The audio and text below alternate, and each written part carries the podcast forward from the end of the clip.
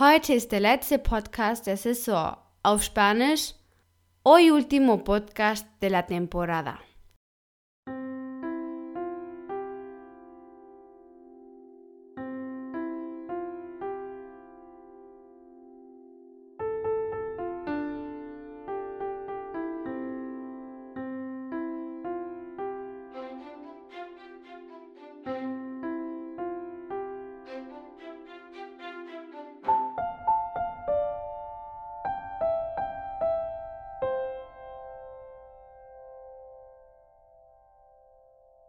Zum ersten Mal in der Geschichte werden wir hier in April FM die Unterschiede zwischen den Spaniern und Deutschen entdecken.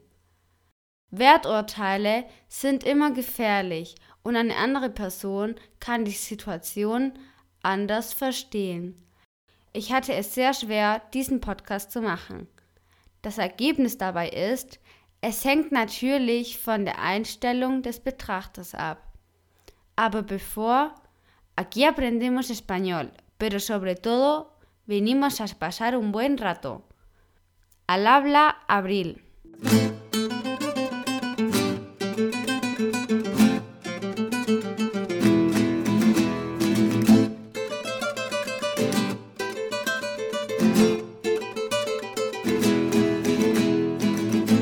Wort des Tages. Und wie es auch heute nicht anders sein kann, wird das Wort des Tages Der Unterschied, la diferencia, im Plural die Unterschiede, las diferencias. Die Ratschlagsektion.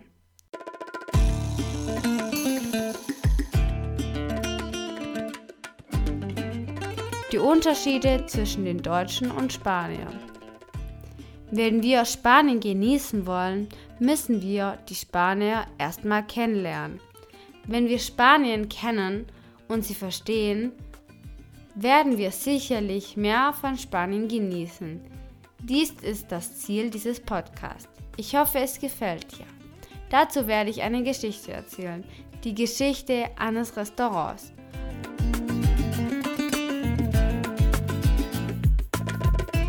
Dabei kommt ein bisschen das Vokabular la planificación, responsabilidad, improvisación vor.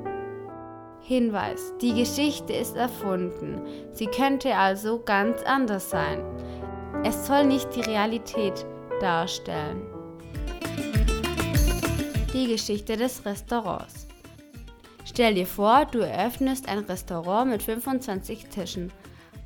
Ein Restaurant eröffnest du in Deutschland und ein anderes in Spanien. Wie planen es die Spanier und die Deutschen? Der deutsche Geschäftsmann plant es in diesem Fall, dass man für alle fünf Tische einen Kellner haben muss, um alle Leute zur richtigen Zeit zu betreuen. Das bedeutet, man hat fünf Kellner. Mit diesen hat man genug Kapazität für unvorhersehene Ereignisse. Der spanische Geschäftsmann plant, dass ein Kellner für jede zehn Tische benötigt wird. Er plant nämlich optimistisch.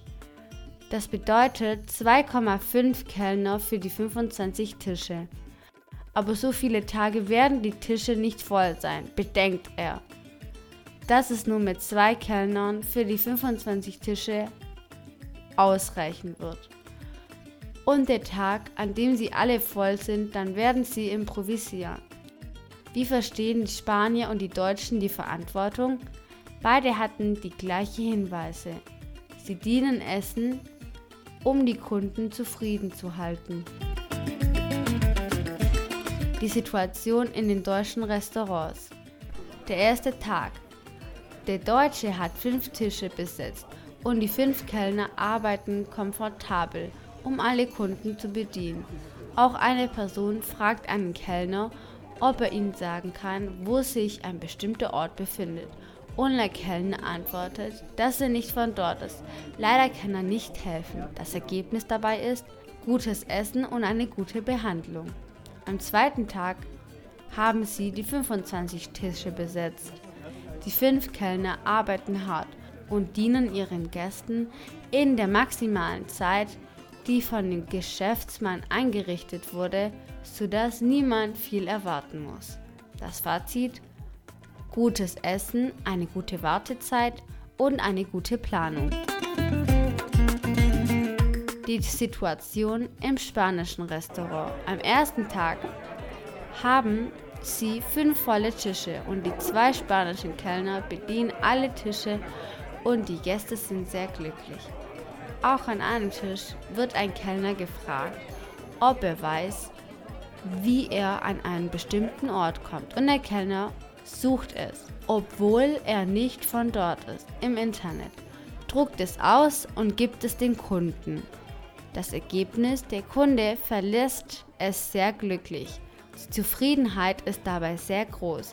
Sie haben gut gegessen und wurden wie ein wahren König behandelt. Zweiter Tag. Die 25 Tische sind voll. Wie man sich vorstellen kann, sind die beiden Kellner sehr beschäftigt. Abgesehen davon gibt es unvorhergesehene Ereignisse, also optimistisch in Planung. Einer der Tische fordert, ein Souvenirglas mit dem Logo des Restaurants mitzunehmen. Der Kellner akzeptiert es, aber er bemerkt, dass es in diesem Augenblick kein sauberes Glas gibt. Zusätzlich zum Bedienen aller Tische muss er die Gläser von Hand reinigen. Man kann sich also vorstellen, bedienen, putzen, trocknen, vielleicht auch im Internet nach einer anderen Anfrage von einem anderen Tisch zu suchen, ist sehr anstrengend. Kurz gesagt, die Gäste warten etwas mehr als erwartet. Das Endergebnis dabei ist, wir können auch sagen, dass trotz des Wartens die Kunden glücklich für die gute menschliche Behandlung, die sie vom Kellner erhalten haben, das Restaurant verlassen. In diesem Fall liegt es daran, ob der Kellner flexibel ist und improvisiert. Es scheint, dass es eine andere Art gibt, Planung, la planificación und Verantwortung, la responsabilidad, zu verstehen die beiden unterschiedlichen Grade an Improvisation, Improvisation und Flexibilität, Flexibilidad, beeinflusst wird. Alles ist auf die Art und Weise zurückzuführen, wie man Verantwortung und Planung versteht, da jeder von ihnen unter denselben Verantwortungsangaben mit Kunden anders handelt. Wie gesagt, die Geschichte ist erfunden und stellt nicht die Realität dar. Sie könnte ganz anders sein. Wir haben hier in Spanien einen Merkspruch. Todo depende del color del cristal con que se mire. Die wörtliche Übersetzung dazu ist, alles hängt von der Farbe des Glases ab, mit dem du es siehst. Auf Deutsch wäre es, das hängt natürlich von der Einstellung des Betrachters ab können wir nach dieser Geschichte sagen, dass die Deutschen sehr gut planen und die Spanier sehr flexibel sind? Welche Meinung hast du? Wir haben es hier gelernt. Die Planung, la planificación, die Verantwortung, la responsabilidad, die Improvisation, la improvisación, die Flexibilität, la flexibilidad. Die Verabschiedung, la despedida. Ich habe 48 Rezensionen in iTunes erhalten. Vielen Dank. Mal sehen, ob ich noch 50 Rezensionen bekomme. Das hilft mir sehr weiterzumachen. Jeder Verbesserungsvorschlag ist willkommen. Du weißt, dass du mich unter april.aprilfm.com finden kannst. Ich hoffe, dass du während unserer ersten Saison zwischen 2017 und 2018 auf eine unterhaltsame Weise Spanisch gelernt hast. Wir haben 114 Wörter des Tages gelernt, 23 Wortschatz-Podcast, 25 Grammatik-Podcast, 23 Unterhaltungs-Podcast und 41 allgemeine spanische Kultur- und Ratschlag-Podcast gehabt. Jetzt gehen wir in den Urlaub, um uns auszuruhen. Ich werde im September mit neuen und unglaublichen Podcasts zurückkehren, die dich überraschen werden. Du wirst es lieben. Du wirst es genießen, wie du es noch nie zuvor getan hast. Die Musik ein wenig leiser. Wir werden am Dienstag, den 11. September, wieder starten. Bis September. Auf Wiedersehen und einen schönen Sommer. Auf Spanisch, nos vemos el martes día 11 de septiembre. Hasta septiembre. Adiós y feliz verano.